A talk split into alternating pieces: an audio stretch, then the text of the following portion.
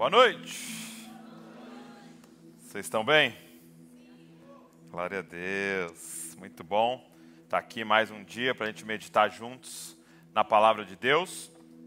E, e hoje eu quero que você abra comigo a sua Bíblia é, no livro de Lucas, o Evangelho segundo Lucas.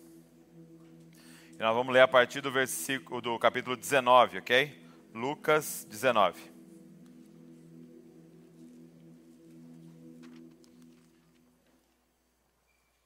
Lucas 19, nós vamos ler a partir do versículo 11, ok?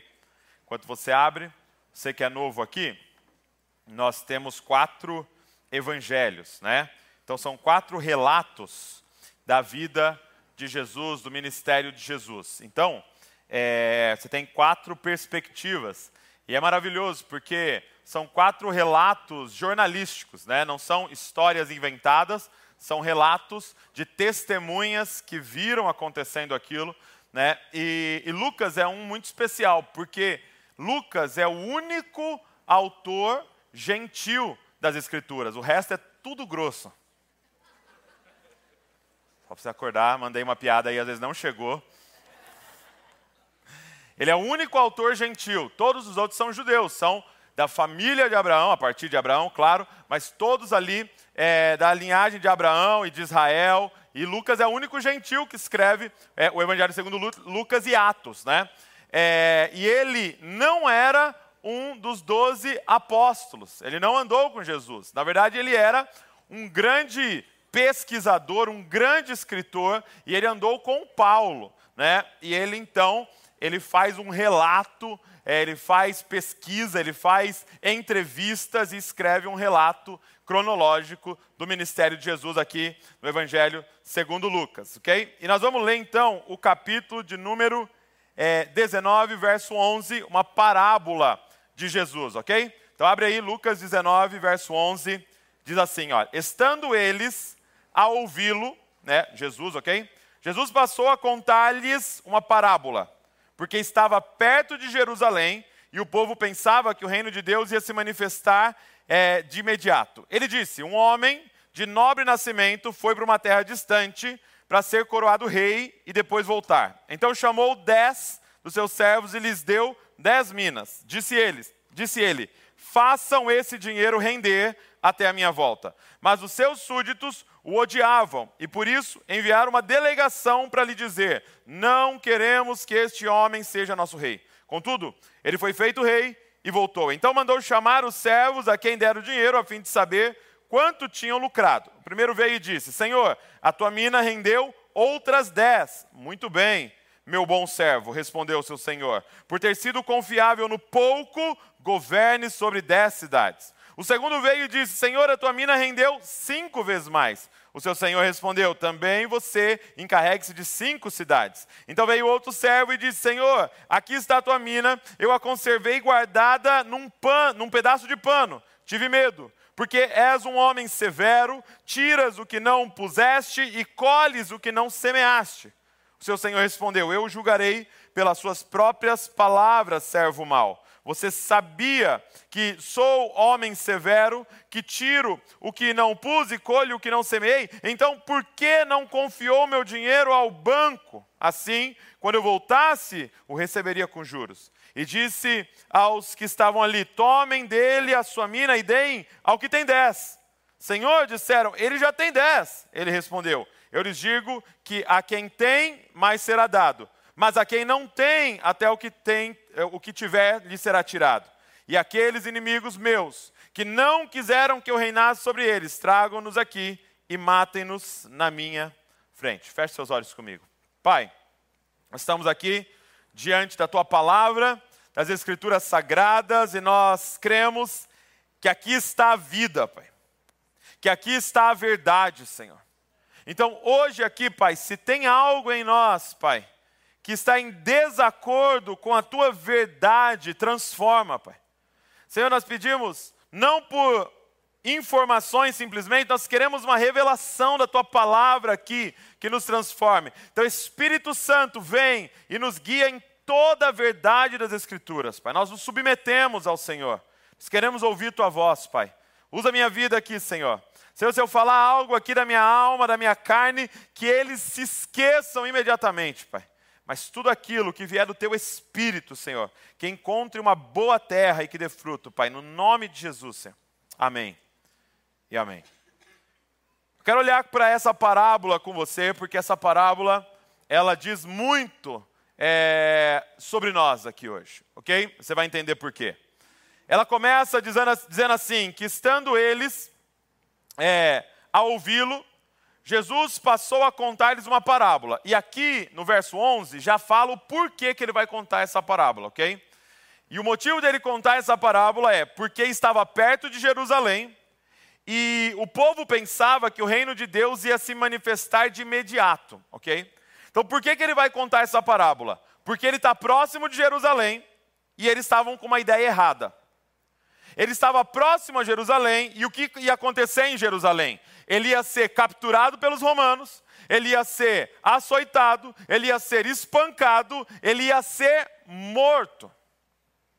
E o povo, os discípulos, os apóstolos, iriam se frustrar profundamente. Por quê? Porque eles tinham uma expectativa errada. Eles achavam que o reino ia se manifestar imediatamente. Ou seja, eles tinham a ideia de que Jesus, em sua primeira vinda, é, sentaria-se no trono. Lembra que alguns textos eles chamam Jesus de o filho de Davi? Por quê? Porque Davi foi um rei, e no reinado de Davi, Deus faz uma aliança com Davi, dizendo: vai haver um descendente seu que vai sentar no trono de Israel e reinar para todo sempre, e vencer todos os inimigos. Israel, nesse momento, ele está sendo oprimido pelos romanos. E de repente chega o Messias, o filho de Davi, o filho de Deus, o Cristo. O que, que eles pensaram? É agora. Ele vai sentar no trono, no trono que eu estou falando físico, ok? Mais ou menos como na nossa cultura, como se fosse um presidente. Ele vai reinar, ele vai sentar no trono, ele vai organizar um exército, ele vai expulsar os romanos. E aí, nós vamos ter paz e só alegria para todo sempre. Amém? Não, né? Você caiu na pegadinha do pregador. E ele fala: Eu vou ter que contar uma parábola para vocês, porque eles estão achando que vai acontecer as coisas agora. E eles vão se frustrar. Por quê? Porque não é sobre agora. Ele veio, ele morreria na cruz, venceria o pecado e a morte, para depois ele voltar e vir reinar. Então, eles se frustrariam porque eles estavam achando que o ministério de Jesus, aquilo que Jesus ia fazer, ia acontecer tudo imediatamente. Por que essa parábola é tão importante para nós? Primeiro, porque de uma forma diferente, muitos de nós temos a mesma mentalidade. Tem muita gente aqui achando que vai se aproximar de Jesus, vai passar a servir a Jesus e as coisas vão acontecer agora. E se você já não está, daqui a pouco você vai se frustrar. Por quê? Porque às vezes dá a impressão que não está funcionando. Dá a impressão que ele está perdendo. Dá a impressão que as coisas estão dando errado, porque a nossa expectativa está agora. Eu até criei um termo aqui. Eu olhei no Google lá, não achei. Então agora é autoria minha. Quem usar vai ser processado. Dá para pôr lá para mim? Tá, desconectou, será? Deixa eu ver. Desconectou, peraí. Beleza. Eu sinto que o que nós estamos vivendo hoje é isso aqui, ó. É uma agora latria. Agora latria. Fala comigo. Agora latria. É um trava-línguas, mas que expressa o que eu estou querendo dizer. Nós estamos idolatrando agora nós estamos idolatrando hoje. Douglas, como assim? Sim, tem muita gente vindo atrás de Jesus, vindo atrás de Deus, não porque quer Deus, não porque quer Cristo, porque quer que Cristo abençoe o seu agora. Ele tem que fazer alguma coisa agora. Ele tem que agir agora. E apesar de ele sim fazer milagres, é sim, ele cura, sim, ele liberta, sim, faz aparecer dinheiro na sua conta, mas não é sobre isso. Quem está entendendo?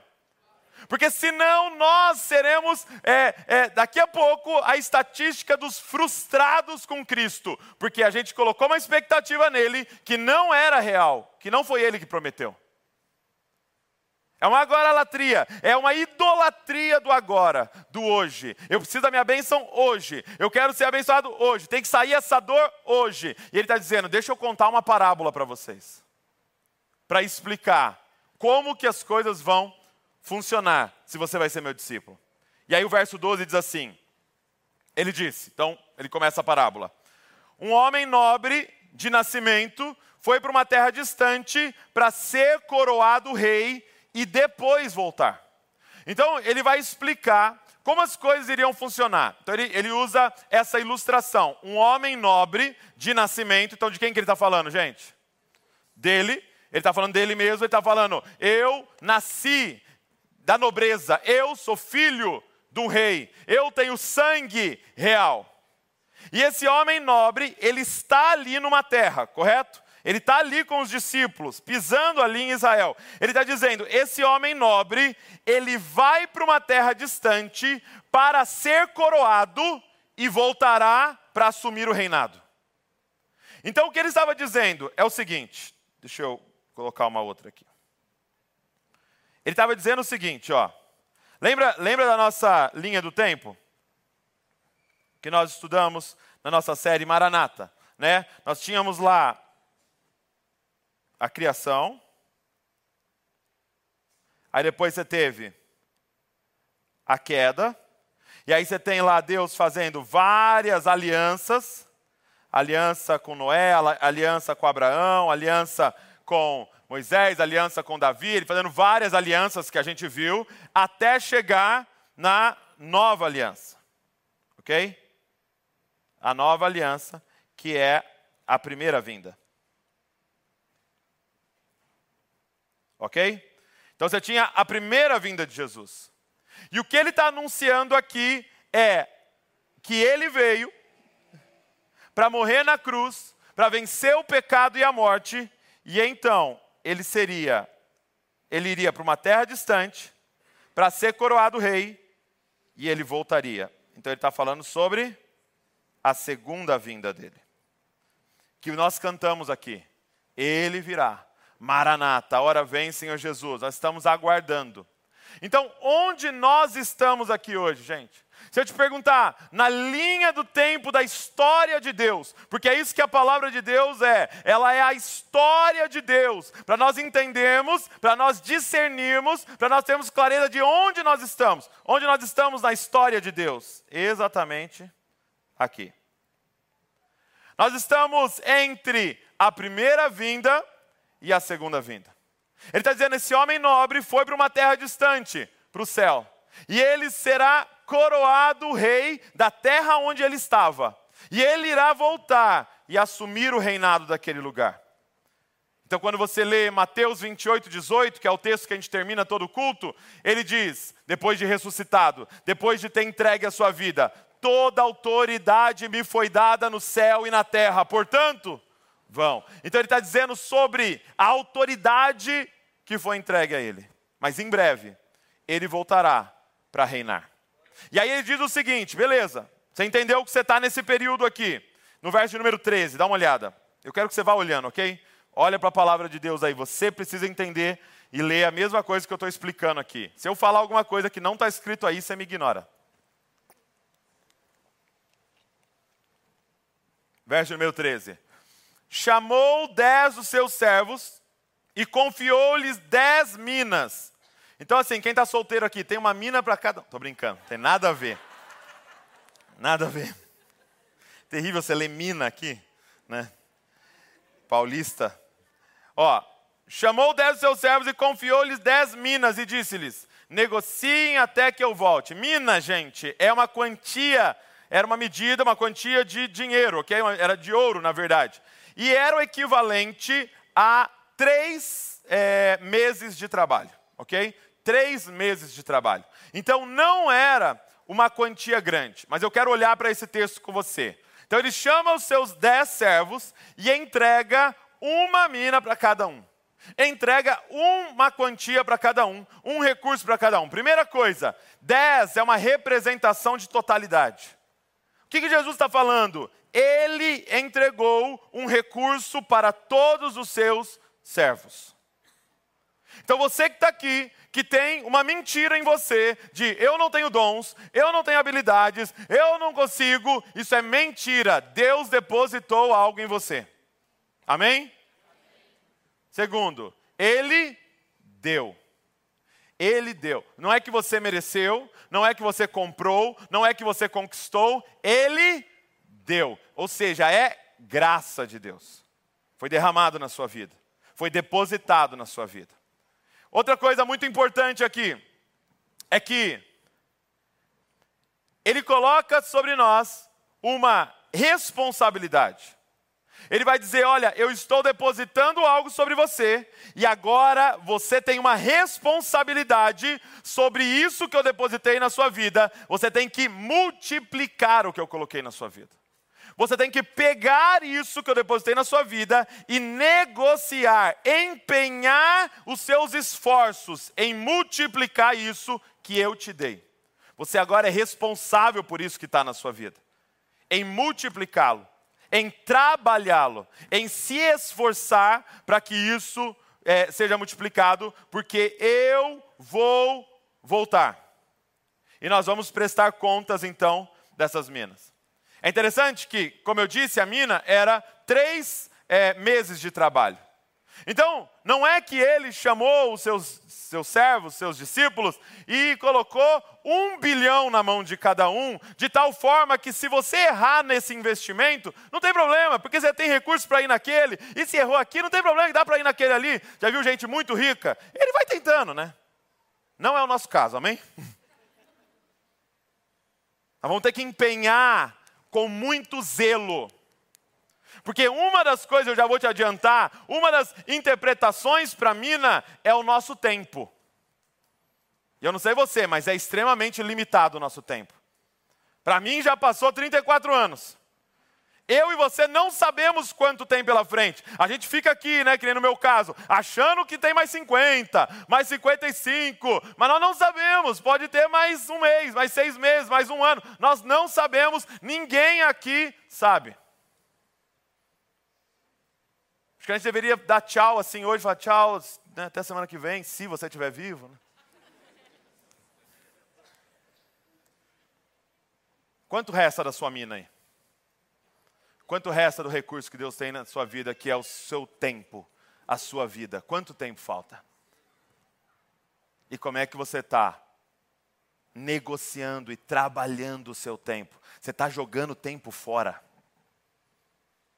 com esse monte de maluquice que Satanás está colocando na nossa frente só para roubar o nosso tempo. Outra coisa é o nosso corpo. O que, que, seria a mina, gente? Deixa eu te dar uma definição aqui. O Matthew Henry, um comentarista, ele diz assim: ó, são todos os dons com os quais os discípulos de Cristo foram investidos e todas as vantagens, habilidades que eles tinham para servir os interesses de Cristo nesse mundo. Então, por exemplo, o seu corpo é um presente de Deus, amém? Você tem esse corpo, é um presente de Deus. Como você está cuidando do seu corpo? Como você está cuidando disso que Deus te deu? Você está desperdiçando, você está destruindo, você está diminuindo o uso dele de tal forma que não vai dar mais para servir a Jesus por tanto tempo. Por causa da forma irresponsável que você está vivendo. Os seus recursos financeiros também são isso. A sua criatividade, a sua habilidade, os seus diplomas foram coisas que Deus te deu. E nós somos chamados agora a multiplicar, a trabalhar, porque um dia Ele vai vir e vai dizer: Mostre-me as tuas obras, mostre-me as tuas mãos, o que você fez com o que eu graciosamente te dei. O verso 14 diz assim: Mas os seus concidadãos o odiavam e enviaram após ele uma embaixada dizendo: Não queremos que este reine sobre nós. Então, ele estava falando sobre os judeus, ok? Sobre Israel naquele momento, que chega para Jesus e diz: Nós não queremos você como Messias. Ele estava cumprindo todas as coisas. Ele, gente, você imagina, você está numa reunião e, e o cego ser curado, um morto ressuscitar, um demônio sair na sua frente, um coxo ser curado, uma mão ressequida crescer, e eles não criam nele. Por quê? Porque eles não queriam ele como rei. O lance não era os milagres, o lance era a soberba. Eu mando em mim. Eu não quero ninguém mandando em mim. Eu quero um guru que faça a minha vontade mas não alguém que venha com a vontade dele. Quem está entendendo? Então ele diz: Nós não queremos o Senhor como rei. E eles rejeitam. Eles rejeitam o Senhor. Verso de número 15 diz assim: Quando ele voltou, diga comigo, ele vai voltar. Se você é o servo bom, se você é o servo mau, ou se você é aquele que rejeitou ele como rei, eu tenho uma notícia para te dar. Ele vai voltar. Ele vai voltar. Quando ele voltou, depois de ter tomado posse do reino, e ele não vai vir como um cordeiro apenas, ele vai vir como um leão. Ele não vai vir agora como servo sofredor, mas ele vai vir como rei dos reis, senhor dos senhores. Ele vai voltar depois de ter tomado posse do reino e mandou chamar os servos a quem tinha, a quem tinha dado o dinheiro, a fim de saber quanto tinham conseguido ganhar em seus negócios. E o primeiro se apresentou e disse: Senhor, a sua mina rendeu dez. Os dois servos bons, gente, eles fazem algo muito interessante. Olha só, o que, que acontece no dia do julgamento, no dia do, tri, do tribunal das obras, né? Ele está chamando aqueles que foram salvos aqueles que foram comprados por um alto preço. Ele está chamando todos esses e está dizendo: vamos lá, mostre-me o que você fez com os seus recursos, com aquilo que eu coloquei na sua vida.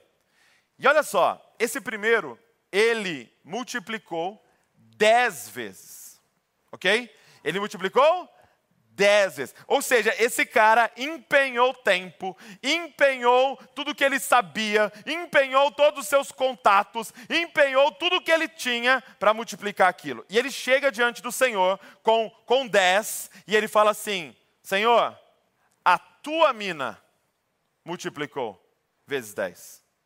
O que, que isso quer dizer? Ele não chega diante de Jesus e fala assim: o meu ministério fez isso aqui, Jesus.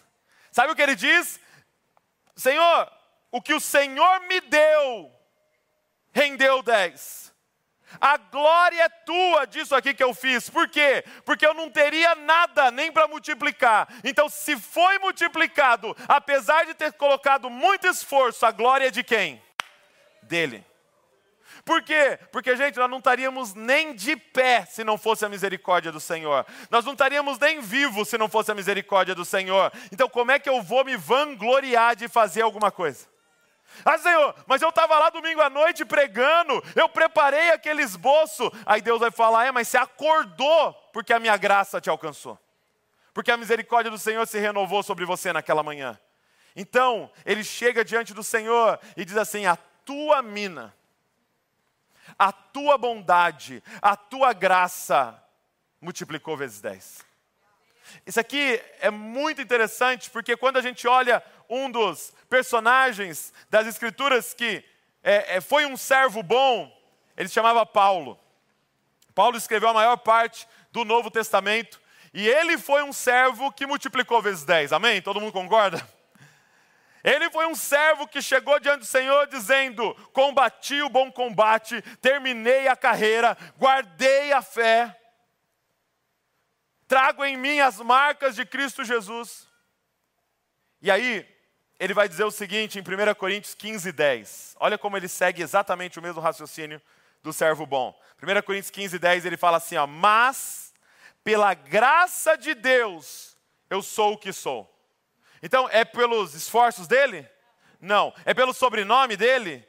Não. É pelo país que ele nasceu? É pela denominação que ele frequentava? Não. Pela graça de Deus eu sou o que sou. É a sua mina, Senhor.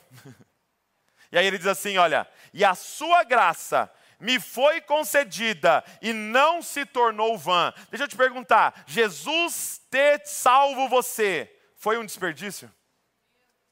Foi em vão ele ter arrancado, arrancado você do lamaçal do pecado e transportado você para o reino dele.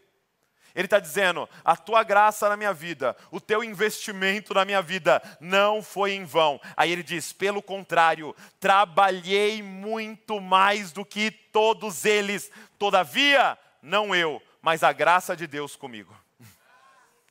Ele está dizendo, Senhor, eu, toda hora que eu estava acordado, Senhor, eu tinha só uma ambição: multiplicar aquilo que o Senhor colocou na minha vida. Senhor, o tempo inteiro eu gastei tudo que eu tinha, mas ao chegar ao final da vida, Ele fala: Tua mina, foi a tua graça, Senhor. Eu sabia o tempo inteiro, mesmo lá, suando, me esforçando, eu sabia que era a tua graça em mim sendo multiplicada. Toda glória seja dada ao Senhor. O que eu quero que você veja aqui é que agora no verso 17 diz assim: O Senhor lhe disse: Muito bem, servo bom, e porque você foi fiel no pouco, terá autoridade sobre dez cidades. Esse homem, esse servo bom, né, nós temos dois, o que multiplicou dez, multiplicou cinco. Eles chegam diante do Senhor e entregam. E quando eles entregam, eles recebem a recompensa do Senhor. O que eu quero que você enxergue é que não está escrito que a vida deles foi boa agora. Não está escrito que o Senhor estava distante, mas ele aparecia semana após semana para falar: parabéns, está aqui um abono dessa semana, para você continuar. Não. Pode ser que estava dando tudo errado na vida deles, mas eles permaneceram fiel. Por que, que eu estou dizendo isso? Porque nós estamos com uma falsa ideia de que quando as coisas começam a dar errado, é porque tem alguma coisa errada, Deus nos abandonou, Deus não está com a gente. Ei, quem disse que a recompensa é agora? Quem te falou que é agora? Ele está dizendo: deixa eu te contar uma parábola para você não ser enganado. Sabe por que, gente, estou falando isso? Porque com os, nossos, com os óculos dessa vida, os apóstolos eram os fracassados. Os apóstolos não eram abençoados com os óculos desse sistema. Peraí, peraí, peraí, peraí. O cara terminou sem nada. O cara tem alguns terminaram solteiro. Tem uns que terminaram com a cabeça cortada pelo imperador, o outro foi comido por leão, o outro foi é, é, é, é crucificado de ponta cabeça. João, que não foi martirizado, estava preso numa ilha, isolado e sozinho. Diante de nós e do nosso Instagram, um derrotado. E o céu estava aqui, ó. E o céu estava dizendo: esses são os maiores homens e mulheres que já pisaram. O mundo não é digno desses caras. Só que aos olhos desse sistema eram os fracassados. Então para com isso, de achar que se as coisas estão dando errado na sua vida, ao nosso redor, é porque o Senhor não está com a gente. Permaneça fiel. Porque também não está escrito que para o servo mau, que não fez nada, estava dando tudo errado. Talvez estava dando tudo certo. E o céu não aprovava não é sobre agora, gente. A promessa não é vida boa agora, a promessa é a presença de Deus agora. Em meio ao caos, ele está dizendo: Eu estarei com vocês. Sabe que tem um versículo que ele diz assim: Olha, no mundo tereis aflições, mas tem de bom ânimo, eu venci o mundo. E não continua dizendo: E vocês também vão vencer. Não tem essa parte, é a gente que fez, a gente que colocou, adicionou na nossa versão super atualizada de hoje. Não está dizendo, e vocês também vão vencer. Está dizendo, tem de bom ânimo, porque eu venci o mundo. Ponto final. E vocês vão colher da minha vitória. Esses homens, esses dois servos aqui da parábola, ouvem do Senhor. Muito bem, servo bom. Feche seus olhos comigo. Eu queria que hoje, nessa noite, nós fôssemos tomados por uma santa obsessão, dizendo: Senhor, nós não vamos descansar enquanto não ouvirmos dos seus lábios. Muito bem, servo bom e fiel. Senhor, nós não vamos descansar, nós não vamos parar de gastar as nossas vidas enquanto não ouvirmos dos seus lábios, serva boa e fiel. Muito bem. Deixa eu te fazer uma pergunta, com os olhos fechados, é aprovação de quem que você está buscando? Meu amado, minha amada, meu irmão, minha irmã, você está buscando os lábios de quem dizer servo bom, muito bom, parabéns. Você está buscando nos lábios deste mundo uma aprovação? Sério que você está trabalhando para comprar um carro para as pessoas ao seu redor te aprovarem? Sério que você está fazendo faculdade para que o seu pai te aprove? Ei! E se você gastasse a sua vida para que o Deus Criador dos céus e da terra olhasse para o seu estilo de vida e dissesse: Muito bem, servo bom. Que sejamos tomados por uma santa obsessão. Eu quero ouvir isso dos lábios do Senhor que todos os dias ao acordar, ao fazer a sua agenda, ao pensar aonde você vai empenhar seus esforços, seu tempo, seus recursos, a sua vida, você possa pensar: isso aqui vai fazer eu ouvir, servo bom. Não, isso aqui vai dar umas palminhas nos comentários, mas vai fazer o céu falar: servo bom e fiel.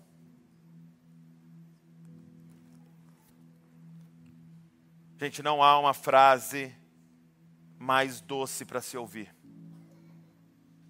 Eu estou falando da eternidade. Do que ouvir servo bom.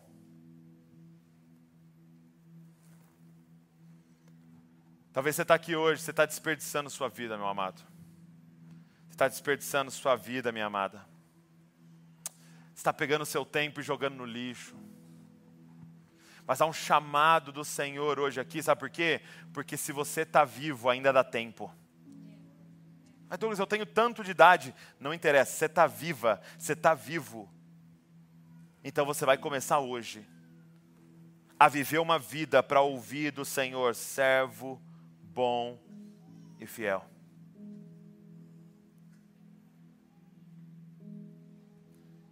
Esse, esse homem, então, que recebeu de graça aquela mina, que por causa daquela mina ele multiplica vezes 10, colocando esforço dele, ele entrega os 10 ao seu senhor. E olha isso, gente. Então eram três salários, três meses de salário. Ele devolveu por quanto? 30. 30 meses de salário. Então ele recebeu pouco, e o que ele entregou não era tanto. 30 meses de salário. E aí o Senhor pega aquilo ali, o pouco, multiplicado em mais um pouco, e fala: porque você foi fiel nisso, você vai ter autoridade sobre dez cidades. Fala para mim se esse Deus é bom ou não. Se esse Deus é gracioso ou não. Olha a forma dele premiar. Olha a forma dele premiar. Eu estou trazendo esse pouquinho que ficou pouquinho vezes dez.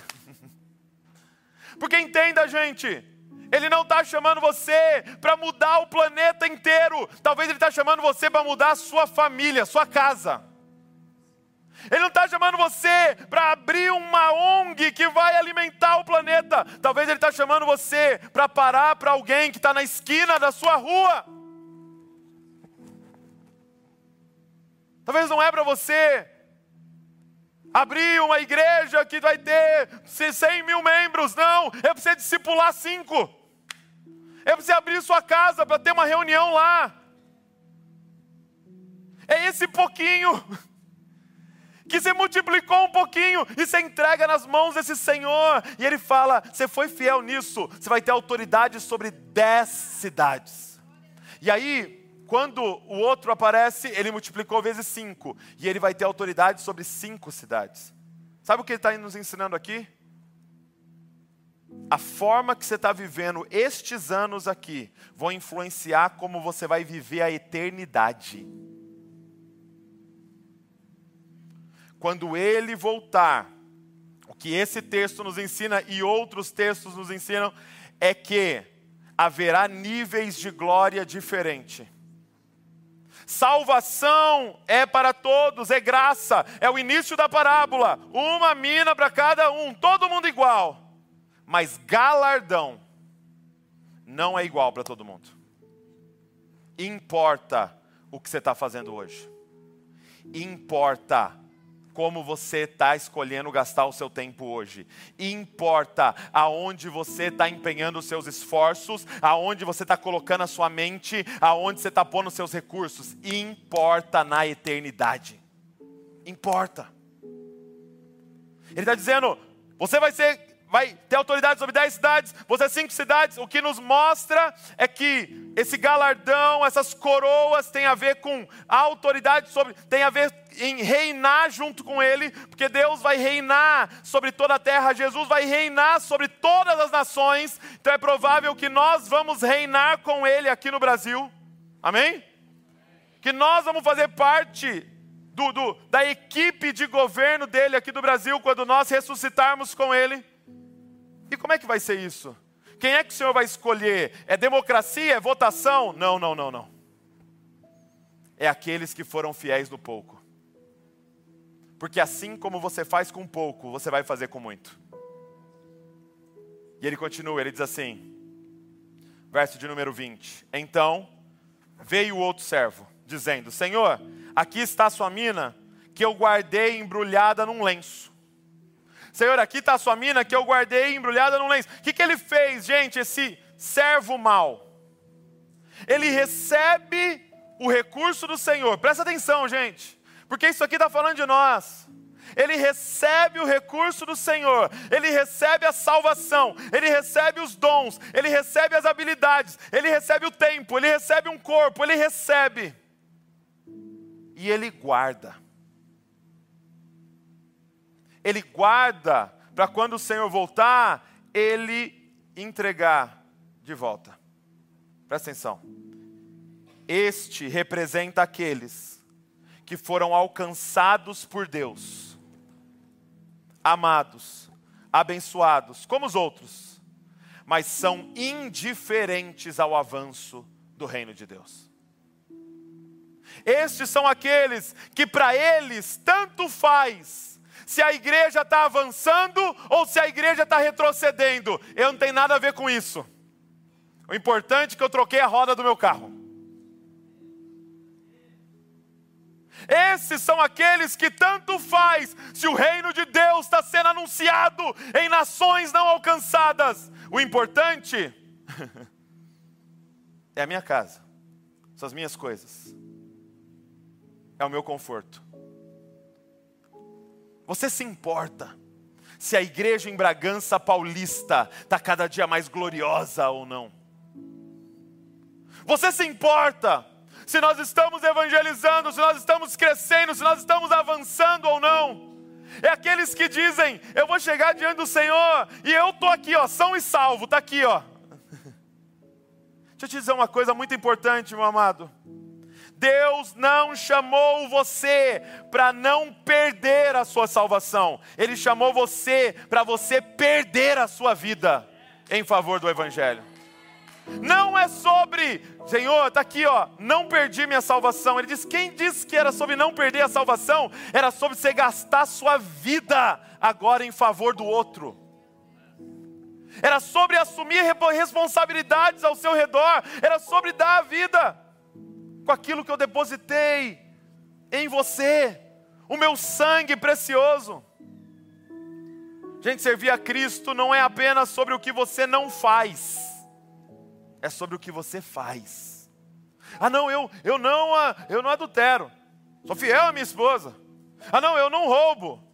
Eu faço tudo certinho. Ah, não, eu pago todas as coisas. Ah, não, meu nome é limpíssimo. Eu não, eu não, eu não. Ok, ótimo, e continue assim. Mas o que, que você está fazendo?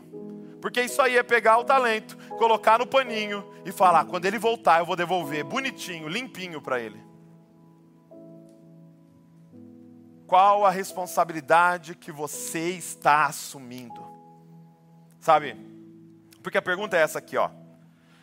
Se quando o Senhor deu para ele aquele, aquela mina, aquela quantia de dinheiro, aquele recurso, ele embrulhou e guardou, onde ele empenhou o tempo dele, a vida dele, todas as coisas durante o período que o rei estava fora. E são duas coisas. São dois tipos. Ou ele gastou seu tempo multiplicando o seu próprio império, ele gastou o seu tempo investindo só no que era dele, por quê? Porque ele queria ter uma boa vida agora, era um idólatra do agora, ou ele decidiu comprar uma rede, um chinelo havaiana, uma esteira na beira da praia e ficar vendo o pôr do sol e aplaudir. Ele decidiu só curtir a vida. Eu não sei o que você escolheu. Eu só sei que ele chama esse servo de mal. Ele reprova esse estilo de vida.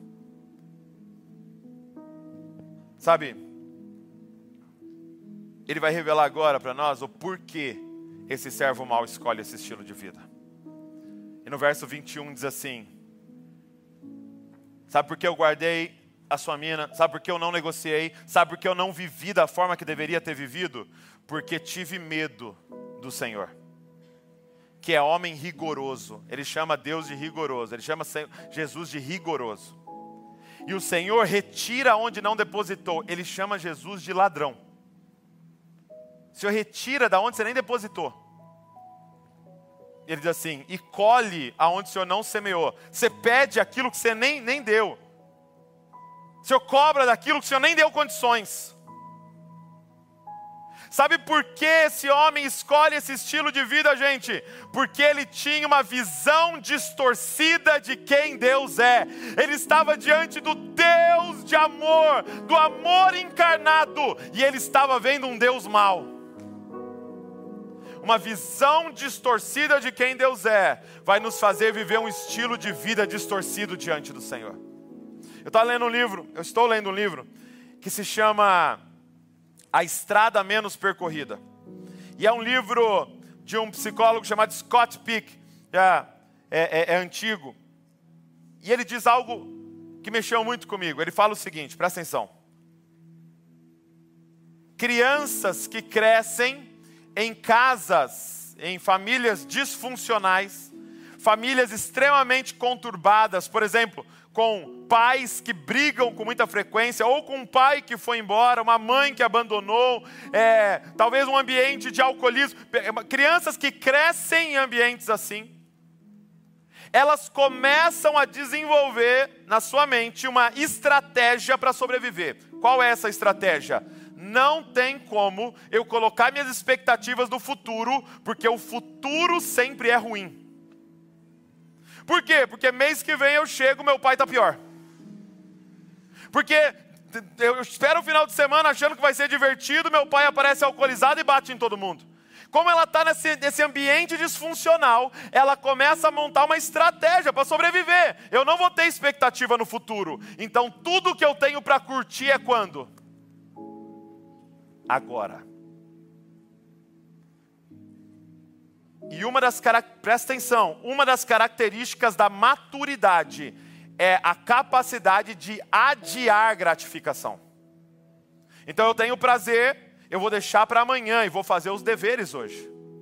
Eu vou fazer minha lição de casa primeiro e depois eu vou assistir televisão. Eu vou comer a salada a semana inteira e vou comer o chocolate no final de semana. Mas e quando eu acho que o final de semana pode não chegar? O dia de comer é quando? E se eu não sei se meu pai vai comprar de novo? O dia de comer tudo é quando? Agora. E se eu não sei se vai ser divertido amanhã? Quando é que é a hora de ter prazer? Agora. Só que você acha que Deus era igual ao seu pai. Ah, Sabe por que a gente não anda em santidade? Sabe por que a gente não entrega tudo como a gente cantou aqui? Porque você não confia que Ele vai vir no final e premiar estilo de vida de renúncia hoje.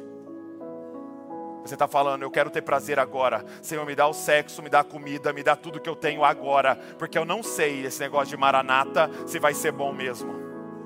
Não sei se dá para confiar. Deixa eu te falar uma coisa: qual é o maior problema desse servo? É que ele não conhecia o seu Senhor. Ele estava no meio dos dez servos, mas por algum motivo ele não gastou tempo para conhecer o seu Senhor, como os outros conheciam.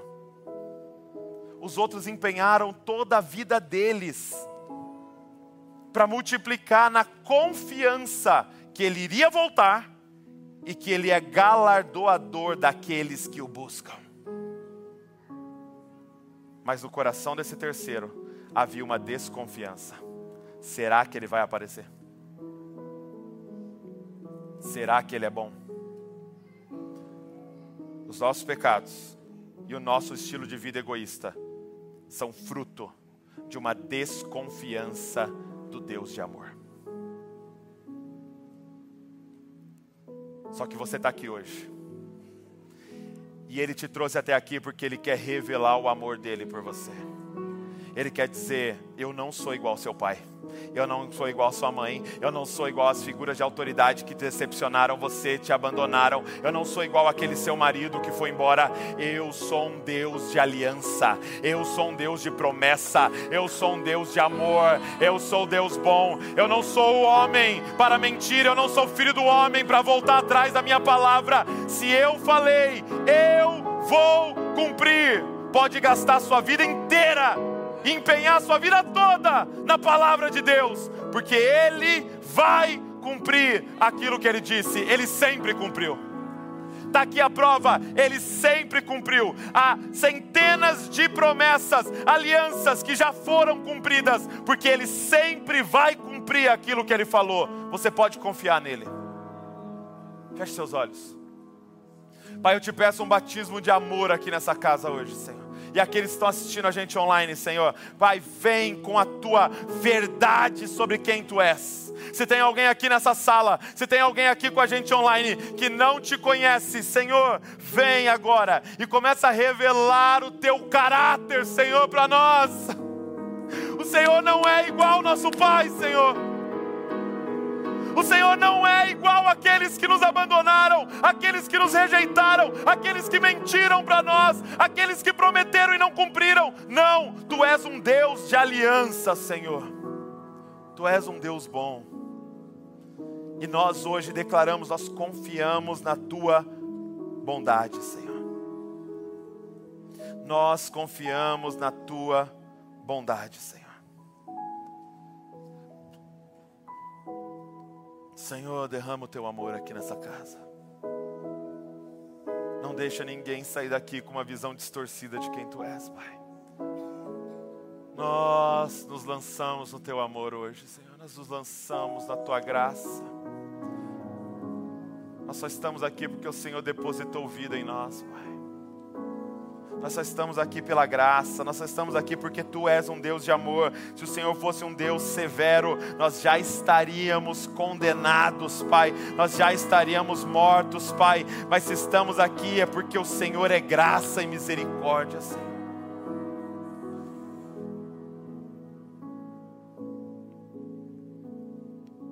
Verso 24 diz assim, verso 22, perdão, mas o Senhor respondeu, servo mau eu o julgarei usando as suas próprias palavras.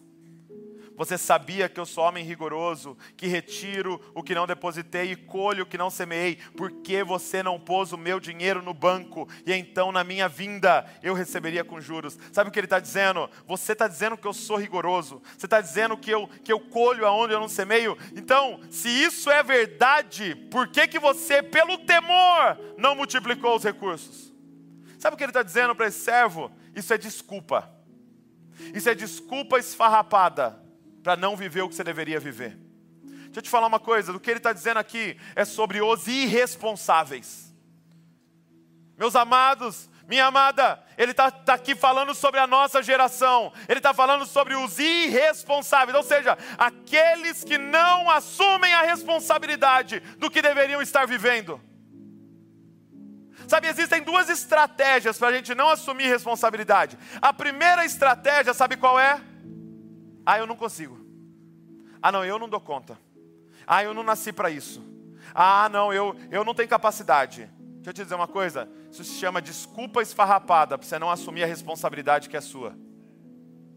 Ah, não, eu não consigo, eu não tenho. Não há ninguém aqui que não tenha dons e habilidades dadas pelo Senhor. Então, se você está dizendo eu não consigo isso, você consegue alguma coisa. Aonde você está empenhando a sua vida?